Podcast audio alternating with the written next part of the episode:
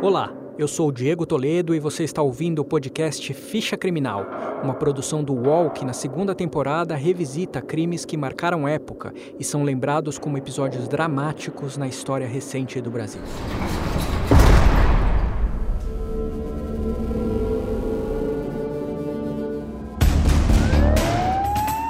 Mais de 100 homens executados em apenas 13 horas. Um presídio de segurança máxima dominado pelo Meio crime organizado. Essa é a cifra do maior assalto a banco da Menos história dois do país. soldados da Polícia Militar do Rio participaram da chacina.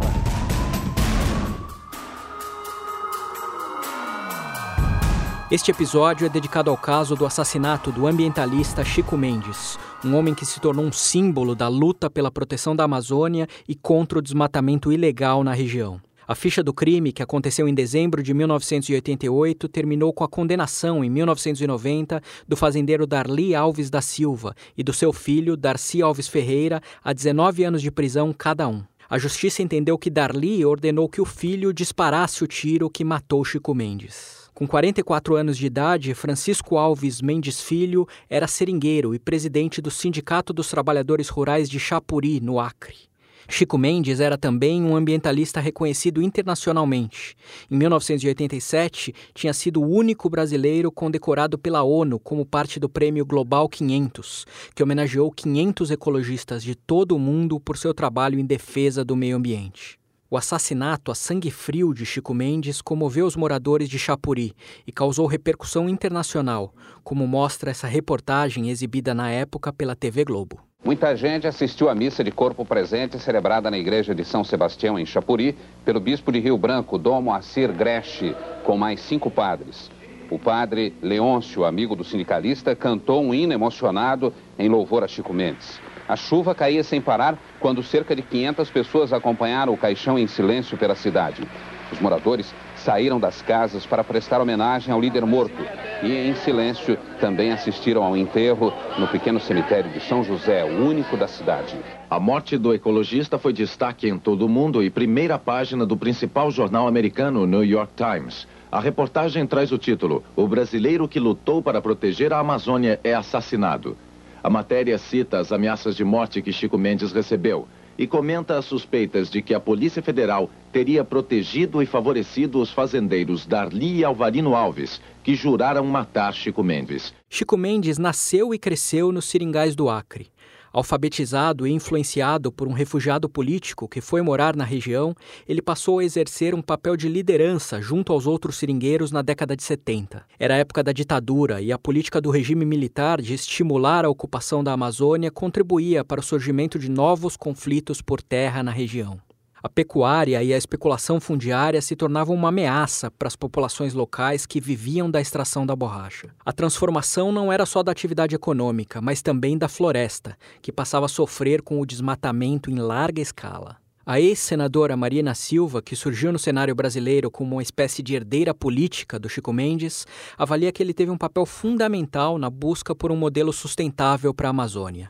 Foi isso que ela explicou para o Ficha Criminal. Os seringueiros foram sendo abandonados nos seringais em função da falência do modelo extrativista e esses seringais foram vendidos para fazendeiros do sul, do sudeste, do centro-oeste brasileiro que chegavam na região sem nenhuma identidade com aquelas pessoas que tinham vindo bem no início mesmo da da ocupação do estado do Acre, sobretudo por nordestinos, e essas pessoas que já haviam sido abandonadas e sobreviviam a duras penas da extração do látex, vendendo uma borracha cujo preço era quase nada, sobrevivendo da agricultura de, de subsistência, repente elas se viram sendo privadas até mesmo do mínimo do mínimo para sua sobrevivência, que era a floresta, porque os fazendeiros compravam e eles queriam derrubar as, as, as árvores. E sem árvores não tinha como ter castanheira, não tinha como ter seringueira, não tinha caça, não tinha pesca, não tinha nada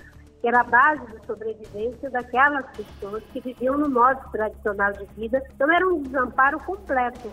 E é assim que surge a figura do Chico Mendes, lutando e defendendo para que essas terras não fossem derrubadas. E foi nesse contexto que surge uma grande quantidade de pessoas que começam a ajudar o Chico Mendes a pensar qual seria o modelo que protegesse a floresta, protegesse os povos tradicionais. E aí que vem o conceito de uma nova modalidade de área de proteção ambiental, que seria as áreas de uso sustentáveis, as reservas extrativistas. Como líder sindical dos seringueiros de Chapuri, Chico Mendes foi também um dos mentores de uma nova estratégia dos trabalhadores para impedir o desmatamento na região. Os empates eram ações em que os seringueiros e suas famílias formavam uma corrente, de mãos dadas, para cercar áreas ameaçadas de desmatamento e impedir o uso das motosserras. Para Marina Silva, o exemplo e a amizade do Chico Mendes foram decisivos para que ela trocasse a vida religiosa no convento, onde se preparava para ser freira, pela carreira política voltada para causas ambientais. Os impactos que eram feitos em defesa da floresta eram todos muito inspirados, inclusive nas estratégias de luta dos anos, de nunca se usar violência, de sempre usarmos os nossos próprios corpos para defender a floresta mas jamais fazer qualquer tipo de agressão. Então, para mim, ele foi uma inspiração e alguém com quem eu aprendi na prática aquilo que era dito, né? O que era dito era praticado. Ao longo dos anos, a atuação do Chico Mendes se tornava um obstáculo cada vez mais incômodo para os fazendeiros que passaram a ocupar terras no Acre. Numa área do país onde as instituições do Estado, como a Justiça, ainda tinham dificuldade de exercer o seu poder, a violência era o principal mecanismo para a solução de disputas. Em 1980, Wilson Pinheiro, um dos companheiros do Chico Mendes no Sindicato dos Trabalhadores Rurais de Brasileia, no Acre, foi assassinado.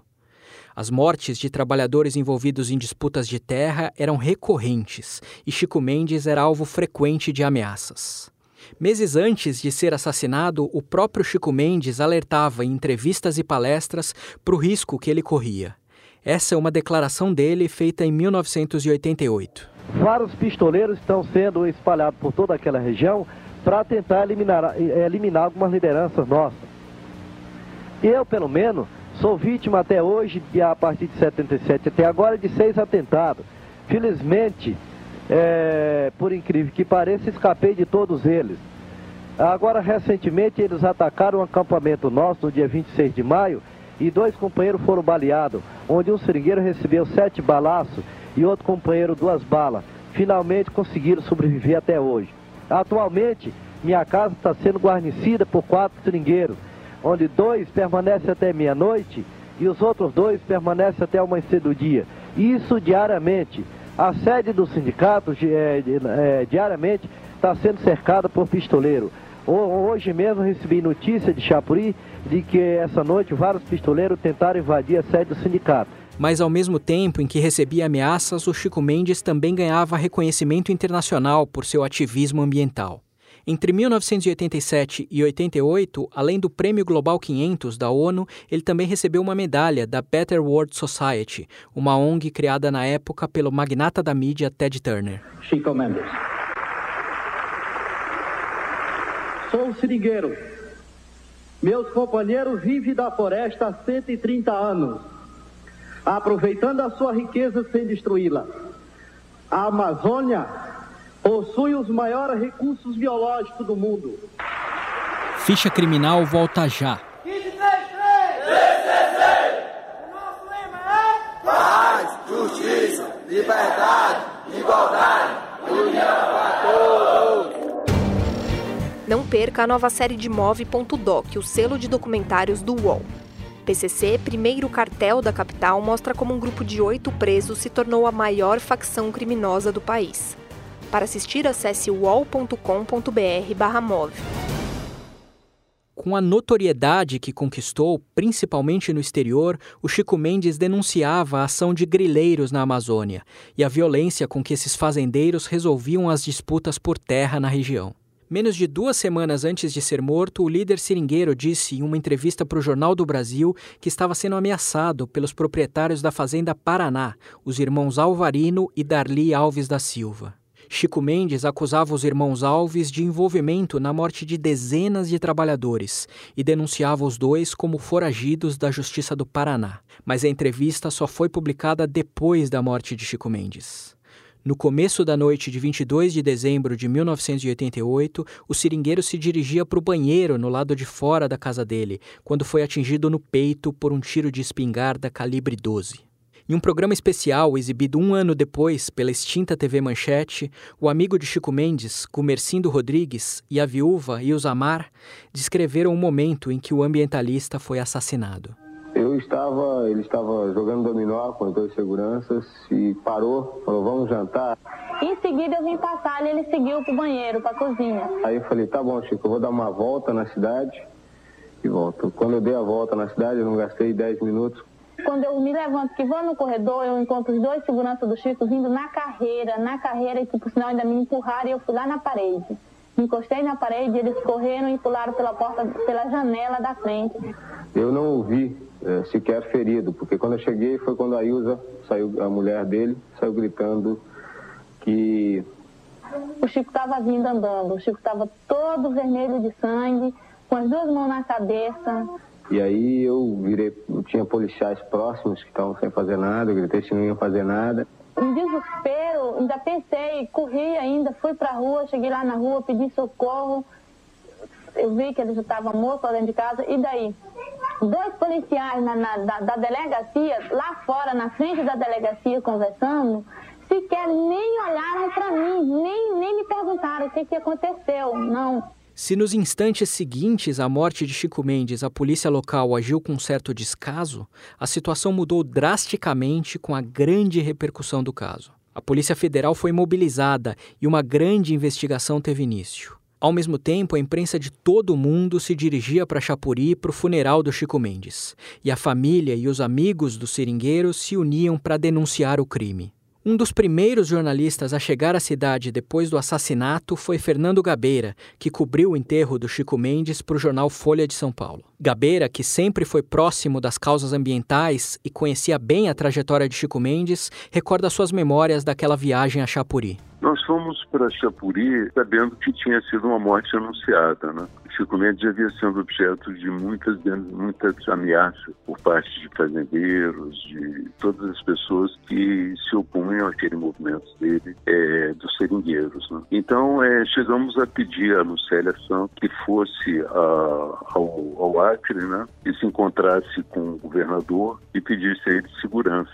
Ela foi mas é, o governador prometeu, mas não acabou não havendo a segurança que é necessária. Então, quando nós chegamos lá, havia muita tristeza, né? já se preparava a manifestação para sair com o caixão, levar, enterrar o Chico Mendes. Apareceram muitos políticos também, alguns políticos da esquerda, e houve é, uma repercussão internacional, em seguida logo uma repercussão internacional. E estava mais ou menos conhecido o caminho de é, encontrar os criminosos. Não foi difícil, entende? Encontrar os criminosos, o pai e o filho, né?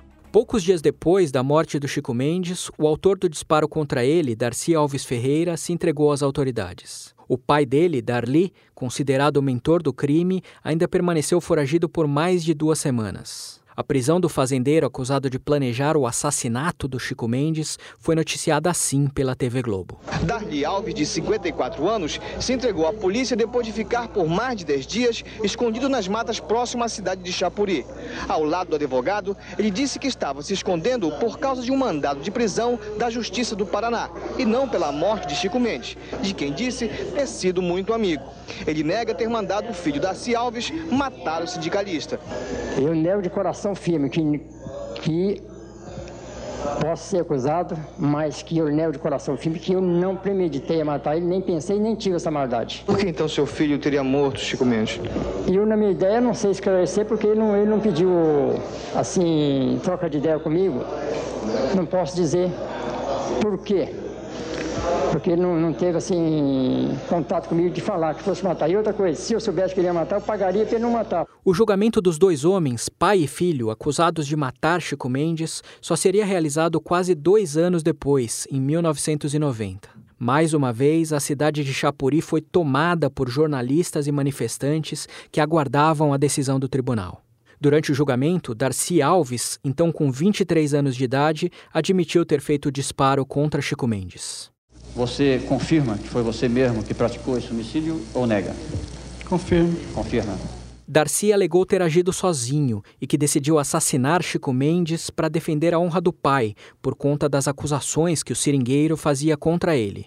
O advogado de defesa, João Lucena Leal, chegou a manifestar surpresa com a confissão. Mas para o advogado Márcio Tomás Bastos, que representava a família do Chico Mendes, tudo não passava de uma artimanha para tentar amenizar a pena de Darcy e livrar o pai, Darli, de uma condenação.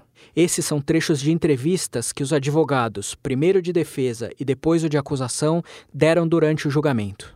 Para mim foi surpresa. Quando ele, ele confessa a autoria do crime, diz: Doutor, estou arrependido, eu não posso continuar negando a autoria do crime, vou confessar de público que matei Chico Mendes pelos motivos de Chico Mendes viver atrapalhando a vida do meu pai, quer na, na, na propriedade, quer na cidade e eu tomei uma decisão só, eu tomei uma decisão, matei Chico Mendes e não posso responsabilizar ninguém. Não tem mais ninguém no evento envolvido no evento crime. Eu nunca vi uma confissão no júri, no plenário do júri, assim, um sujeito que se entrega a sério. Eu nunca vi. E qual seria o objetivo deles então? Salvar, salvar o Dali, que é o mandante. É, eu estava dizendo aqui que o Dali é um homem que tem um absoluto domínio sobre o filho. Ele tanto manda matar como manda confessar depois na hora que ele quer. Um garoto de 13 anos que trabalhava na fazenda de Darli Alves se tornou testemunha-chave do julgamento. Ele declarou ter presenciado uma conversa em que o fazendeiro combinava com o filho detalhes da emboscada contra Chico Mendes na véspera do crime. O julgamento terminou com a condenação de Darcy e Darli Alves a 19 anos de prisão pelo assassinato de Chico Mendes. Os dois ainda tiveram direito a um segundo julgamento dois anos depois, mas a pena foi mantida. Em 1993, pai e filho conseguiram fugir da prisão e só foram recapturados três anos depois. A volta do mandante do crime para trás das grades foi noticiada assim pela TV Globo. Já está sendo levado para Brasília o ex-fazendeiro Darli Alves da Silva, mandante do assassinato do líder seringueiro Chico Mendes. Darli foi preso hoje, no interior do Pará, três anos depois de fugir da penitenciária de Rio Branco. Ele vivia disfarçado de sem terra, num assentamento em Medicilândia, um distrito de Altamira, no Pará. Agentes da Polícia Federal ficaram escondidos três dias na área do assentamento. O filho do fazendeiro, Darcy, que deu o tiro em Chico Mendes, foi recapturado cinco meses depois. Ao todo, os assassinos de Chico Mendes cumpriram menos de 10 anos de prisão pelo crime. No início dos anos 2000, os dois já estavam em liberdade. A trajetória e a morte de Chico Mendes chamaram a atenção do mundo para a situação na Amazônia. As iniciativas para a proteção da floresta e o desenvolvimento sustentável da região ganharam força, mas nada disso foi suficiente para conter novos episódios de violência e desmatamento na Amazônia. De qualquer forma, o jornalista e escritor Fernando Gabeira diz que a história do Chico Mendes se tornou símbolo de uma luta reconhecida mundialmente encaixa no caso de uma violência agrária em torno da defesa de um ecossistema mundialmente é, avaliado. Não? É? Ele não é apenas um, um, homem que estava lutando pelas terras contra fazendeiros num determinado lugar, ele estava simbolizando também uma luta é, pela Amazônia que era é, internacionalmente fator de preocupação. Entende? Mais de 30 anos depois do assassinato do Chico Mendes, o legado do líder sindical dos seringueiros do Acre é um marco para a defesa do meio ambiente no Brasil. Mas a morte do Chico Mendes é lembrada também como uma das tristes páginas da história de violência na disputa por terras no país.